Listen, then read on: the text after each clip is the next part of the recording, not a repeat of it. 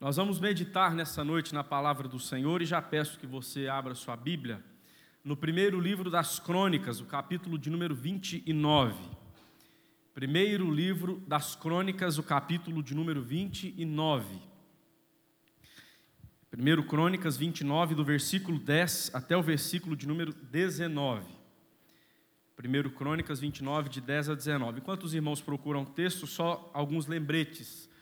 Nós já temos impressos novos planos de leitura, então os irmãos interessados ao final do culto podem procurar os diáconos ou as irmãs da recepção. Os planos de leitura já estão impressos, alguns irmãos queriam, mas havia acabado. Também lembrando aos irmãos homens que haverá reunião plenária da UPH próxima terça-feira às 19h30. E dois pedidos de oração aqui. Ore ou continue orando pelos nossos obreiros que estão de férias Reverendo Arlos, evangelista Felipe, o nosso músico César. Coloque a vida desses irmãos em oração, eles devem retornar na próxima semana. Que Deus os guarde no retorno e na volta deles aos trabalhos, às atividades aqui da igreja. Especialmente eu gostaria de pedir aos irmãos que estivessem orando pela família do Lourenço. O Lourenço não é membro da nossa igreja, ele é membro da segunda igreja presbiteriana de Uberlândia mas ele tem laços com a nossa igreja porque é marido da Larinha, que foi criada aqui. É genro da nossa irmã Leninha. Hoje, o nosso irmão Lourenço, ele perdeu o pai. Então, por favor, esteja em oração pela vida dele e por toda a família. Palavra do Senhor, primeiro livro das Crônicas, capítulo de número 29, do versículo 10 até o versículo 19. Primeiro Crônicas, capítulo 29, versículo 10 até o versículo de número 19. A palavra do Senhor nos diz assim: Pelo que Davi louvou ao Senhor perante a congregação toda e disse: Bendito és tu, Senhor Deus de Israel, nosso Pai, de eternidade em eternidade. Teu, Senhor, é o poder, a grandeza, a honra, a vitória e a majestade porque teu é tudo quanto há nos céus e na terra. Teu Senhor é o reino, e tu te exaltaste por chefe sobre todos. Riquezas e glória vêm de ti. Tu dominas sobre tudo. Na tua mão há força e poder. Contigo está o engrandecer e a tudo dar força. Agora, pois, ó nosso Deus, graças te damos e louvamos o teu glorioso nome. Porque quem sou eu? E quem é o meu povo, para que pudéssemos dar voluntariamente todas estas coisas, porque tudo vem de ti e das tuas mãos tu damos. Porque somos estranhos diante de ti e peregrinos, como todos os nossos pais. Como a sombra são os nossos dias sobre a terra, e não temos permanência. Senhor nosso Deus, toda esta abundância que preparamos para te edificar uma casa ao teu santo nome, vem da tua mão e é toda tua. Bem sei, meu Deus, que tu provas os corações e que da sinceridade te agradas. Eu também, na sinceridade de meu coração, dei voluntariamente todas estas coisas. Acabo de ver com alegria que o teu povo, que se acha aqui, te faz ofertas voluntariamente. Senhor Deus de nossos pais, Abraão, Isaque e Israel, conserva para sempre no coração do teu povo estas disposições e pensamentos. Inclina-lhe o coração para contigo.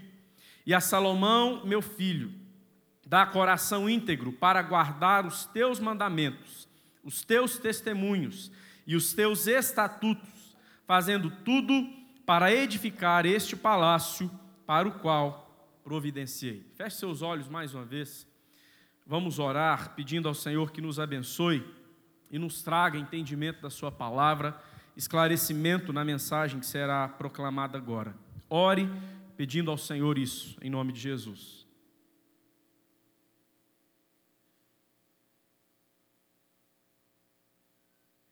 Senhor, nós pedimos a Ti, no nome de Jesus, Teu Filho, que mais uma vez o Senhor fale conosco pela Tua palavra, lida e nela cremos, ó Pai, cremos que ela é palavra de fato do Senhor quando lemos, sabemos que é o Senhor quem está falando conosco. Então, fala ao coração da tua igreja, em nome de Jesus, para a tua própria glória e para a nossa edificação e crescimento. Amém. Amém. Irmãos, Davi, que está fazendo essa oração que acabamos de ler, foi um homem de Deus e Davi sonhava erguer o templo. Davi sonhava construir em Israel, em Jerusalém, o lugar em que Deus, Yahvé, o Deus da aliança, seria adorado. Quem sabe ver ali, naquele templo, o culto ao Senhor acontecendo e talvez alguns dos salmos de sua própria autoria, do próprio Davi, sendo usados na liturgia para entoar louvores ao Criador. Contudo, Deus não permitiu. Eu gostaria que você olhasse com atenção para os dois capítulos, capítulo 28 e o capítulo 29, porque a mensagem está baseada nesses dois capítulos. Então, observe no capítulo 28, os versículos 2 e 3, as palavras do próprio Davi: Ouvi-me, irmãos meus e povo meu, era meu propósito de coração edificar uma casa de repouso para a arca da aliança e para o estrado dos pés do nosso Deus. E eu tinha feito o preparo para edificar. Porém, Deus me disse: Não edificarás casa ao meu nome, porque és homem de guerra e derramaste muito sangue. Davi sonhava em erguer o templo, contudo, Deus disse: Davi, você não. Há sangue em suas mãos. Você falhou quando entregou Urias para morrer. Você liderou o exército em batalhas sangrentas. Você não vai ser o homem que vai erguer o templo. Caberá a Salomão, seu filho, tal tarefa. E no capítulo 28, ainda, versículo 6, observe: diz assim o texto: Teu filho Salomão é quem edificará a minha casa e os meus atos. E o próprio Davi então diz a Salomão, no verso 20 do capítulo 28: Salomão, meu filho, ser forte e corajoso, faze a obra, não temas nem te desanimes, porque o Senhor, meu Deus, ou o Senhor Deus, meu Deus, há de ser contigo, não te deixará nem te desamparará, até que acabes todas as obras para o serviço da casa do Senhor. Note bem, meu querido, o que está acontecendo nesse contexto.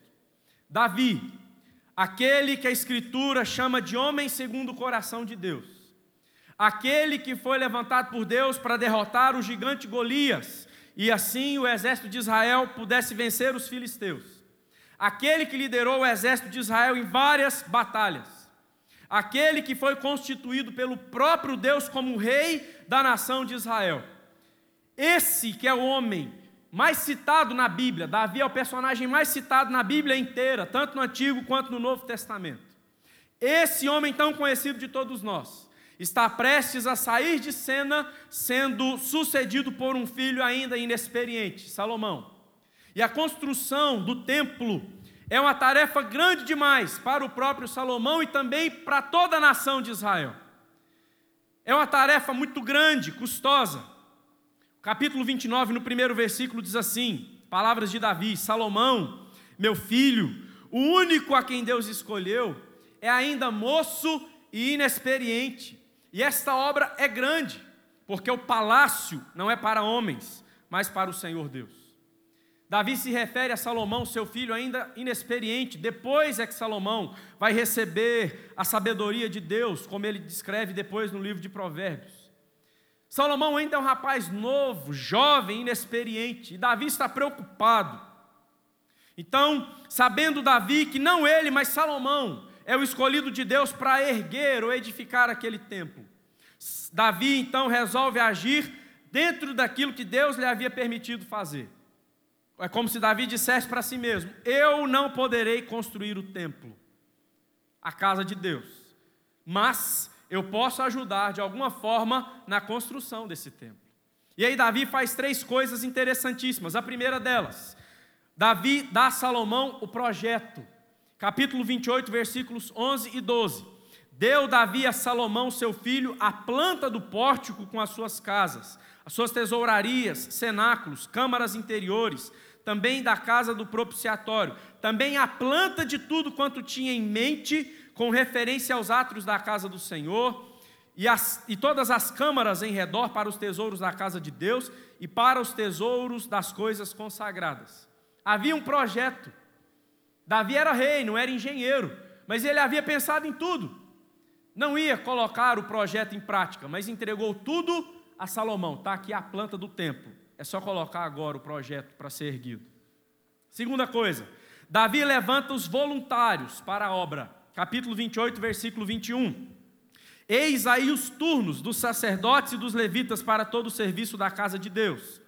Também se acham contigo para toda obra voluntários com sabedoria de toda espécie para cada serviço, como também os príncipes e todo o povo estarão inteiramente às tuas ordens. Salomão, toma a planta e vem aqui, deixa eu te mostrar. Está vendo esse grupo de pessoas aqui, sábias, capacitadas, inteligentes? Eles vão te acompanhar na obra. Eles serão a mão de obra.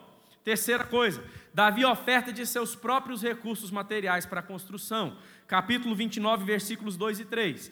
Eu, pois, Davi está dizendo, com todas as minhas forças, já preparei para a casa de meu Deus ouro, prata, bronze, ferro e madeira, pedras de ônix, pedras de engaste, pedras de várias cores, de mosaicos e de toda sorte de pedras preciosas e mármore, e tudo em abundância e ainda porque amo a casa de meu Deus, observe bem, ainda porque amo a casa de meu Deus, o ouro e a prata particulares que tenho, dou à casa de meu Deus, afora tudo quanto preparei para o santuário. Três coisas que Davi está fazendo aqui, já que eu não posso construir o templo, vem cá, Salomão, toma a planta, toma o projeto. Esse povo aqui vai ser sua mão de obra. E terceiro, toma aqui todos os bens que eu tenho, tudo que eu ajuntei durante esses 70 anos na minha vida, especialmente os 40 anos como rei, está aqui. Toda a minha riqueza estou ofertando para o templo. Por que, que Davi faz isso? Davi diz aqui que ele ama a casa de Deus. Esse é o sentimento desse homem para com o Senhor e a sua casa. No Salmo de número 26, verso 8, ele já havia dito: Eu amo o Senhor a habitação da tua casa e o lugar onde tua glória assiste. Amor por Deus e sua obra. Esse é o sentimento do coração desse homem que o impulsiona a ofertar os seus bens para que o templo seja erguido, seja levantado em Jerusalém. Entenda também uma coisa: Davi não ama o templo em si, como se estivesse agindo como um idólatra que ama algo que as suas próprias mãos criaram. Não é isso. Davi, na verdade, ama aquele que será adorado no templo, o Senhor Deus. Tanto Davi, que está ofertando todas essas riquezas, quanto Salomão, que vai erguer o templo, eles sabiam perfeitamente que os céus e até os céus dos céus não podem conter a glória divina. Quanto mais aquela casa, aquele templo, aquela construção que seria edificada. Ainda assim, Deus se agradou que o templo fosse erguido que aquele lugar fosse construído. Então, após, após preparar tudo isso e ver que o povo também estava disposto a abençoar a construção do templo, o coração de Davi se enche de alegria. E eu gostaria que você observasse o verso 9. Fica evidente a alegria, o gozo, o júbilo no coração de Davi. Davi diz assim, capítulo 29, verso 9: O povo se alegrou com tudo o que se fez voluntariamente porque de coração íntegro deram eles deliberadamente ao Senhor. Davi fica feliz, o povo está atendendo ao chamado. Assim como eu, o povo, a nação de Israel também está trazendo o que tem de bom e melhor para ofertar. Como é que fica o coração do rei? Também o rei Davi se alegrou com grande e intenso, ou com grande e intenso júbilo. É com o coração alegre e regozijando-se diante de Deus que Davi vai se achegar diante do Senhor em oração de louvor. E diz a Deus uma oração maravilhosa a partir do versículo 10 até o versículo de número 19, como lemos aqui no início. As, orações, as palavras da oração de Davi, melhor dizendo, falam conosco ainda hoje. Esta oração, querido irmão e querida irmã, tem muito a nos ensinar, três mil anos depois que ela foi feita diante de Deus. Você e eu precisamos vir para a igreja, ler a palavra, ouvir música boa que agrada o coração de Deus, coisa de qualidade, boas leituras, mas nós também podemos prestar atenção nas orações que são levantadas a Deus. Eu tive um colega de seminário que, certa feita, ainda no início do meu curso, ele já estava lá há dois anos, ele disse assim para mim: Diógenes, quando o professor Fulano de Tal for orar, você observe a oração dele. Toda quarta-feira tinha culto no seminário.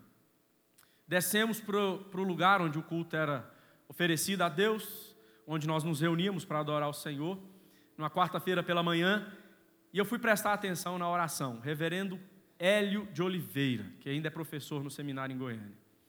Reverendo Hélio começou a orar. Eu não consigo citar para você ipsis literis a oração dele, nem vou arriscar. Mas eu sei que quando ele terminou de orar, eu me lembrei daquilo que o meu colega tinha me dito.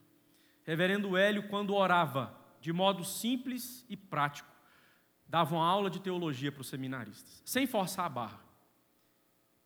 Isso significava que ele era um homem íntimo de Deus. E ele falava coisas que, se a gente pudesse escrever a oração dele, dava um estudo bíblico. Nós precisamos aprender a prestar atenção quando alguém está orando. Claro que para primeiro concordarmos com essa pessoa em oração, e segundo, para aprendermos também lições preciosas. Então eu gostaria de chamar você a vir comigo para juntos nós observarmos a oração de Davi e aprendermos pelo menos três lições preciosas. A oração de louvor de Davi tem pelo menos três lições preciosas para nós. A primeira delas, a oração de louvor de Davi nos ensina o conhecimento de Deus. Quando Davi ora, fica evidente nas suas palavras que ele conhece verdadeiramente o Deus a quem ele eleva a sua oração. Os versículos 10 ao versículo 13 vão deixar isso muito claro para nós. Davi diz aqui: Bendito és tu, Senhor, Deus de Israel, nosso Pai, de eternidade em eternidade. Teu Senhor é o poder, a grandeza, a honra, a vitória e a majestade, porque teu é tudo quanto há nos céus e na terra. Teu Senhor é o reino, e tu te exaltaste por chefe sobre todos. Verso 12 diz Davi: Riquezas e glória vêm de ti, tu dominas sobre tudo, na tua mão há força e poder, contigo está o engrandecer e a tudo dar força. Agora, pois, ó nosso Deus, graças te damos e louvamos o teu glorioso nome. E ainda no verso 16, Davi diz assim: Senhor, nosso Deus, toda esta abundância que preparamos para te edificar uma casa ao teu santo nome, vem da tua mão e é toda tua. Esses versículos nos mostram como Davi tinha consciência de Deus. Essas palavras que eu acabei de ler são a prova de que no coração e na mente daquele homem havia reverência, temor e tremor diante da glória e da majestade de Deus. Há atributos variados que Davi cita nessa oração. O que, são atributos? Atributos são qualidades, marcas inerentes ao ser do próprio Deus. Há atributos comunicáveis, incomunicáveis, e Davi lista alguns deles aqui. Davi fala da unicidade de Deus, do poder de Deus na criação, da graça do Senhor, da sua misericórdia, do sustento dele, da providência dele, de várias outras coisas.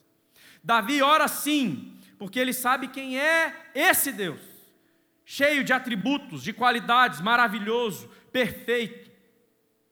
Irmãos, há uma música de um cantor que eu gosto muito chamado Marcos Almeida. Alguns irmãos aqui da igreja também gostam de ouvi-lo. Essa música do Marcos Almeida tem uma parte dela que diz assim: Antes de falar com Deus, é preciso saber para quem eu oro. Antes de falar com Deus, é preciso saber para quem eu oro. Davi sabia quem era o Deus a quem ele elevava a sua voz em oração, especialmente por causa dos versos 11 e 12 esses dois versículos aí do capítulo 29, esses versículos eles, eles perpassam, melhor dizendo, gerações. Eles transcendem realidade terrena. Esses dois versículos, inclusive, foram lidos na nossa liturgia pelo nosso irmão presbítero Arnaldo. Quando você lê Apocalipse capítulo 4, versículo 11, e Apocalipse capítulo 7, versículo 12, você vai perceber que os anciãos, que os anjos, estão diante de Deus nos céus adorando ao Senhor praticamente com as mesmas palavras que Davi diz aqui nos versículos 11 e 12. Nosso irmão Davi disse essas palavras a Deus há três mil anos. Tanto perpassa a geração que hoje nós estamos lendo esse texto. Isso é maravilhoso demais. Quando Davi diz essas palavras ao Senhor, o seu coração está grato a Deus porque ele fica impressionado com a quantidade de ofertas que ele mesmo pôde entregar diante de Deus e o povo, atendendo ao chamado de Deus, está trazendo. Mas não é isso que enche o coração de Davi. O que enche o coração de Davi é saber que cada moeda de ouro, de prata, de bronze, cada bem daquele que estava sendo entregue vinha das mãos de Deus. E Davi então louva ao Senhor pela obra de suas mãos. Nosso Senhor e Salvador Jesus Cristo, que no Novo Testamento é conhecido como Filho de Davi, lá no Sermão do Monte, no capítulo de número 6 do Evangelho de Mateus, no versículo 13, ou no versículo 11, melhor dizendo, quando Jesus Cristo ele vai orar, ele encerra a sua oração dizendo assim: Pois teu é o reino, o poder e a glória para sempre. Pois teu é o reino, o poder e a glória para sempre. Amém. Jesus está tirando essas palavras de onde? Da oração de Davi. Pelo menos 900 anos antes, Davi fez essa oração. Nove séculos depois, Jesus vai ensinar os discípulos a orar e usa as palavras que Davi disse em, 1 Crônicas 29, versículo 11. Davi conhecia a Deus e por isso ele orava dessa forma. Segunda lição que a oração de Davi nos ensina, além de conhecimento de Deus, essa oração também nos ensina sobre o autoconhecimento. Autoconhecimento. Olhe para a sua Bíblia, versículos 14 e 15 dizem assim: Davi vai dizer a Deus: Porque quem sou eu? E quem é o meu povo para que pudéssemos dar voluntariamente estas coisas? Porque tudo, veja bem, tudo vem de ti, e das tuas mãos tu damos, porque somos estranhos diante de ti e peregrinos como todos os nossos pais. Como a sombra são os nossos dias sobre a terra e não temos permanência. No início do versículo 14 que acabei de ler, Davi está dizendo: Quem sou eu e quem é o meu povo? Isso implica em autoconhecimento. Irmãos, conhecer a nós mesmos é algo importantíssimo. Porque conhecer a nós mesmos nos ajuda a corrigir alguns erros. Dois, pelo menos. E eu vou citar aqui dois extremos. Primeiro deles, há pessoas que costumam pensar de si mesmas muito além do que elas são. A Bíblia chama isso de soberba, e soberba não agrada o coração de Deus. O contrário disso, o outro extremo, é pessoas que costumam pensar menos de si mesmo do que elas de fato são. E isso é fruto de uma autoestima equivocada e desfocada. Nós não podemos pensar além do que somos, nem aquém do que somos. Nós precisamos ser moderados. É isso que agrada o coração de Deus. Conhecer a nós mesmos, então, nos ajuda a permanecermos no lugar correto, consciente de quem verdadeiramente somos. O que Davi nos ensina aqui é que diante da gloriosa presença de Deus, nós passamos a ter a consciência de quem realmente e verdadeiramente somos. Davi diz no verso 14 e no verso 16: tudo vem de ti, das tuas mãos tu damos. Toda esta abundância vem da tua mão e é toda tua. Sabe o que Davi está dizendo aqui? Em outras palavras, Davi está dizendo: Deus, nós somos insuficientes em nós mesmos. Tudo que temos e somos vem do Senhor. Esse palácio que eu moro aqui em Israel, todos esses bens que eu estou ofertando, eu só tenho porque o Senhor mesmo me deu. E deixa eu aplicar uma coisa aqui para você, querido e querida irmã. Quando você é fiel ao Senhor nos seus dízimos e ofertas, ou quando eu sou fiel ao Senhor nos dízimos e ofertas, de modo algum eu posso me gabar de tal fidelidade. Pelo contrário, eu tenho que me achegar diante de Deus, alegre, feliz e humilde, porque eu estou devolvendo para Deus daquilo que Ele mesmo me concedeu. E o outro princípio: se você não é fiel a Deus nos seus dízimos e ofertas, a palavra de Deus te chama de ladrão e diz que você está roubando o próprio Deus, porque não está devolvendo a Ele aquilo que é dele, e Ele pôs em Suas mãos para que você administre. E eu não estou dizendo isso aqui dando recado para ninguém, porque graças a Deus, uma coisa que a Igreja Presbiteriana do Brasil tem e eu admiro imensamente é que pastores ou obreiros, de modo geral, sequer pegam em dinheiro. E eu dou graças a Deus por isso, então posso falar de dízimo abertamente. Quando eu sou fiel ao Senhor em dízimo e oferta, eu estou devolvendo o que é dele, não é meu. É Davi quem está dizendo isso. Segunda coisa que Davi ensina aqui, verso 15: somos estranhos diante de ti, peregrinos como todos os nossos pais. Como a sombra são os nossos dias sobre a terra e não temos permanência. Davi está dizendo que a vida é breve e sem Deus é insignificante. Nossa vida sem Deus é como uma sombra. Nossa vida sem Deus, como vai dizer em outro lugar da Escritura, é como palha que o vento dispersa. A vida sem Deus não tem sentido. Isso derruba muito argumento antibíblico, herético, que tem sido difundido mundo afora, de pregador travestido, de, melhor dizendo, de coaching travestido de pregador, que anuncia um evangelho que não é evangelho, que chega para você na internet e você deve receber toda semana a mensagem desses caras, dizendo que você é o melhor de Deus, que Deus precisa de você para ser completo. Isso não é bíblico. Esse Deus não é Deus. Se Deus precisa de alguma coisa, ele se torna dependente de algo. Ele não é Deus. E tem um monte de crente sendo alimentado, entre aspas, por esse tipo de bobagem, porcaria que é dita por aí. Um monte de coaching que não tem nada a ver com Bíblia, ensinando esse tipo de coisa. A Bíblia diz para nós que nós é que precisamos de Deus, porque dele vem tudo. E esse homem que está dizendo isso aqui para nós, ele falhou quando se envolveu com Batseba. Davi cometeu adultério com aquela mulher. Ele falhou na criação de parte de seus filhos, especialmente na criação de Absalão e Adonias. Ele falhou quando mandou levantar o censo da nação que Deus disse para não fazer e ele desobedeceu e fez. Contudo, esse homem sempre se colocava diante de Deus em oração, com temor, tremor, reverência e humildade, reconhecendo os seus pecados e confessando-os de modo sincero. Quer ver isso na prática? Leia quando chegar em casa o Salmo 32 ou o Salmo 51, ou os dois. Você vai ver esse homem que é pecador se colocando diante de Deus em humildade, confessando seus pecados.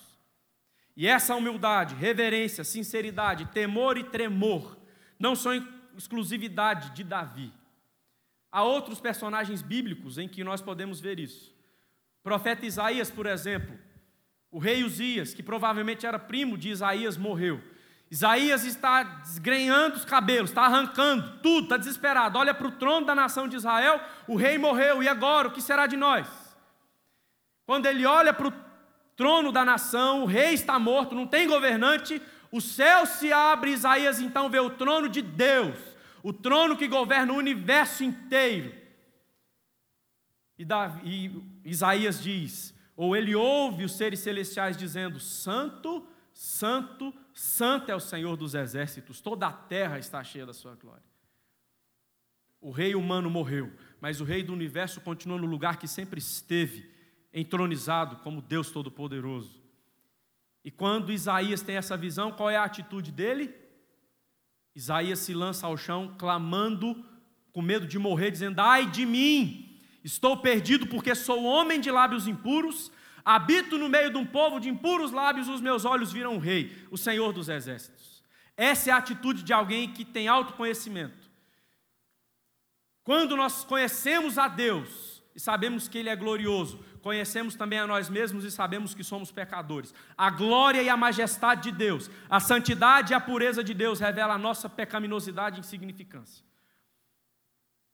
Há um texto na Escritura que Jesus Cristo vai nos mostrar, uma parábola, lá no Evangelho de Lucas, capítulo 18. Jesus cita dois homens aqui como exemplo, nessa parábola. Lucas, capítulo 18, de 9 a 14. Jesus fala do fariseu e do publicano. O fariseu, na parábola de Jesus, ele vai ao templo orar.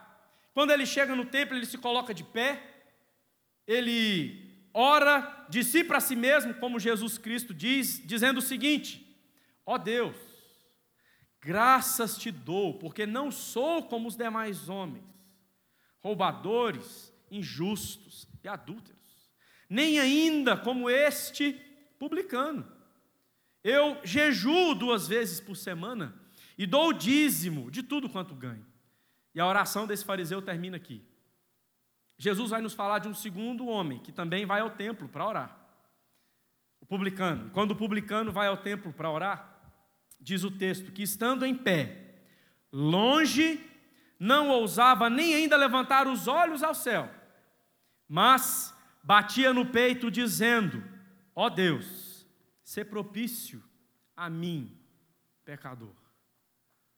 Ó oh Deus, ser propício a mim, pecador. É uma das menores orações da Bíblia, contudo, uma das mais profundas. E é a minha oração e a sua oração, essa aqui. Sabe o que, que Jesus Cristo fala a respeito desses dois homens? O publicano desceu justificado para sua casa, e não o fariseu. E Jesus conclui dizendo: Porque todo o que se exalta será humilhado, mas o que se humilha será exaltado. Antes de participarem da ceia do Senhor, Paulo convida os irmãos lá de Corinto a fazerem um autoexame das suas próprias vidas. E Paulo diz aos crentes lá de Corinto o seguinte: examinem-se a si mesmos, confessem seus pecados humildemente diante de Deus, e só aí comam do pão e bebam do cálice. Diante do Cristo que é celebrado na ceia, puro e santo, você e eu devemos nos colocar reconhecendo que somos pecadores. Precisamos conhecer a nós mesmos, irmãos. A filosofia entende que o autoconhecimento é importante, importantíssimo. Segundo ela, a filosofia, o conhece-te a ti mesmo se tornou uma espécie de referência na busca não só do autoconhecimento, mas do conhecimento do mundo e da verdade. Portanto, conhecer-se é o ponto de partida para uma vida equilibrada e, por consequência, mais autêntica e feliz. Perceba, a filosofia está nos dando uma lição de vida. Diante de Deus, em oração, devemos nos achegar com o sentimento de humildade e confissão sincera, como Davi, entendendo que Ele é Deus e nós somos criaturas, reconhecendo que Ele é santo e nós pecadores, reconhecendo que Ele é Criador que Ele é Senhor de tudo, nós somos criaturas falhas e erradas. E precisamos da Sua graça mais que abundante e da Sua misericórdia que se renova a cada manhã, como diz o livro de Lamentações, no capítulo 3. Em termos bíblicos, a oração nos faz reconhecer quão pequenos somos e quão grande é o Senhor. A oração nos faz entender quão impuro e falhos somos e quão santo e perfeito Ele é. Em terceiro e último lugar, além do conhecimento de Deus e do autoconhecimento, a oração de Davi nos ensina um terceiro princípio: o coração rendido a Deus. Coração rendido a Deus. Na sua oração, Davi reconhece quem é Deus, na sua oração, Davi reconhece quem ele é, e na sua oração, Davi demonstra um coração totalmente rendido ao Senhor é o que nós encontramos no versículo 17, no versículo 18 e no versículo 19. Sabedor de quão falho ele mesmo é, e também seu filho Salomão, e o povo que Salomão agora passaria a governar, Davi, ele começa a fazer uma oração maravilhosa diante de Deus. Pelo seu coração, coração de Salomão e o coração da nação. Lá no Salmo 51, verso 10, já, Davi já havia pedido assim a Deus: Senhor, Concede-me um coração puro e um espírito inabalável. Davi faz esse mesmo pedido aqui. Conhecendo a Deus e conhecendo a si mesmo, Davi sabe que o seu coração é falho. Então, no verso 17, ele diz assim a Deus: Tu provas os corações e da sinceridade te agradas. Eu também, na sinceridade de meu coração, dei voluntariamente todas estas coisas. Davi está dizendo: Deus, eu ajuntei riquezas durante tantos anos. Eu tenho tantos bens. E eu estou trazendo tudo isso diante do Senhor. Mas eu corro o risco de, até mesmo na oferta, fazer isso pela motivação errada. Então, guarda meu coração, porque eu estou querendo ser sincero para ofertar isso diante do Senhor. Quantas vezes, irmãos, nós oramos pelo nosso próprio coração dessa forma? Deus me dá um coração sincero. Depois, Davi ora pelo coração de Salomão, seu filho, no verso 18, ele diz assim: ou melhor, no coração do povo, verso 18: coração do povo, conserva para sempre no coração do teu povo estas disposições e pensamentos, inclina-lhes o coração para contigo. Senhor, esse povo é pecador, como eu também. Então guarda o coração da nação de Israel e ensina o povo a ofertar com sinceridade. Quantas vezes, irmãos, nós já oramos pedindo para Deus dar um coração sincero? à nossa igreja, ao nosso município, ao nosso estado, ao nosso país. Davi está orando pelo povo que ele governava e Salomão vai passar a governar. Nós precisamos orar para que Deus conceda-nos, como igreja, como cidade, como estado e como federação, como nação, um coração novo. E Davi vai fazer um terceiro pedido a Deus no versículo 19. Davi orou pelo seu coração, pelo coração do povo, e ele ora pelo coração de Salomão, seu filho. No verso 19 ele diz: A Salomão, meu filho, dá coração íntegro. A Salomão, meu filho, dá coração íntegro. Quantos pais nós temos aqui nessa noite? Quantos de nós já oramos assim pelos nossos filhos, independente da idade dos seus filhos e dos meus? Quantas vezes nós nos curvamos diante de Deus em oração e pedimos a Deus para os nossos filhos o que Davi está pedindo para Salomão? Deus, dê ao meu filho, conceda à minha filha um coração íntegro.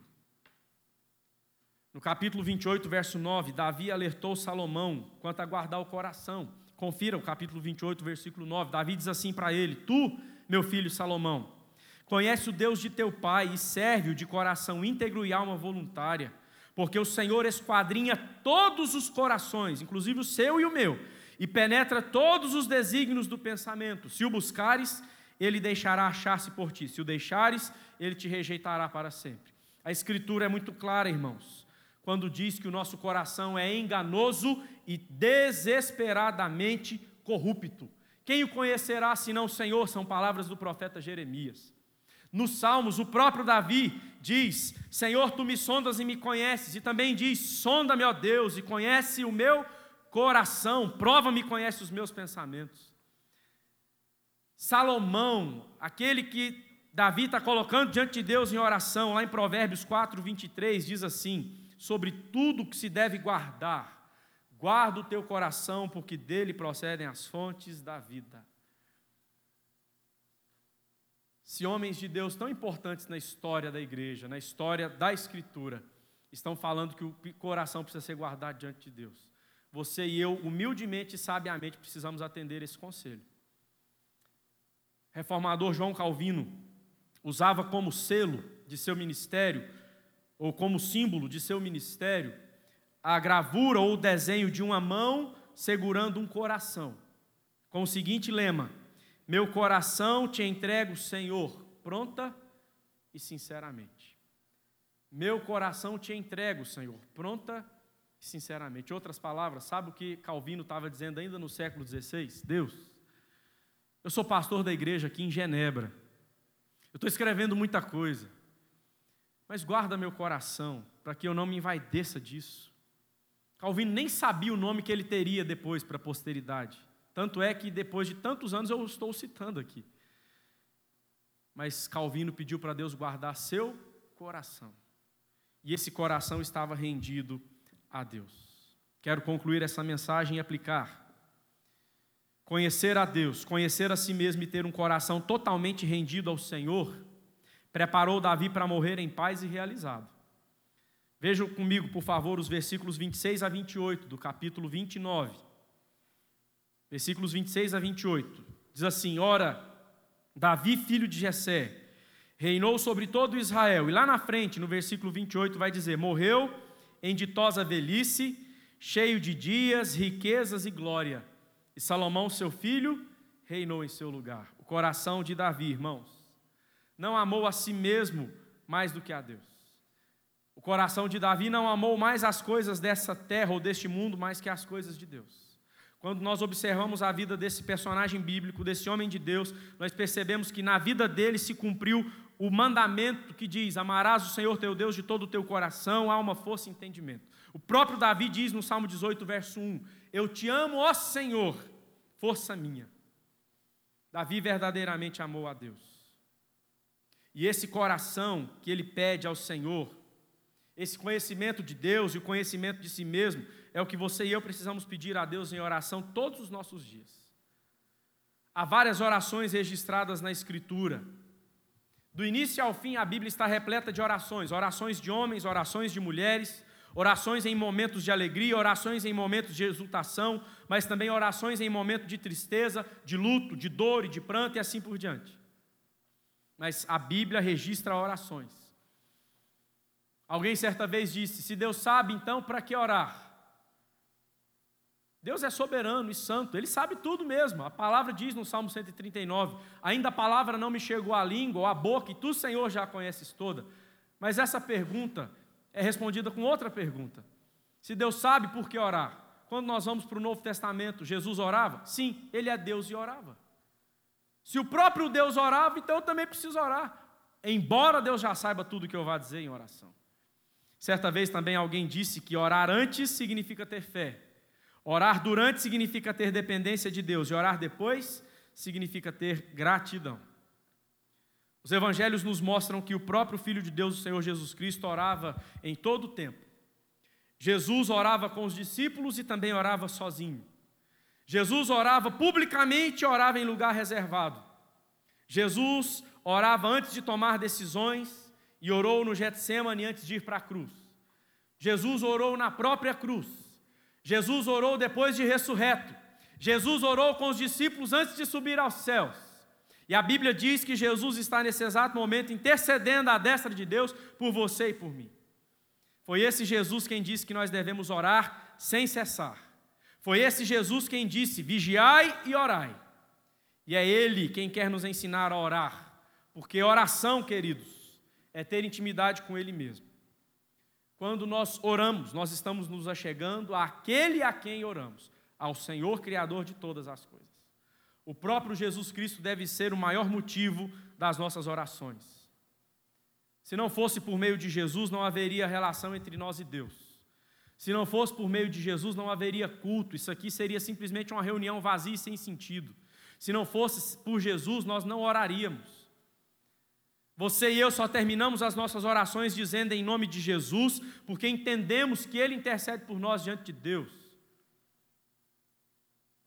Ele quer nos ensinar a orar, para conhecermos a Deus a nós mesmos e termos um coração rendido diante dele.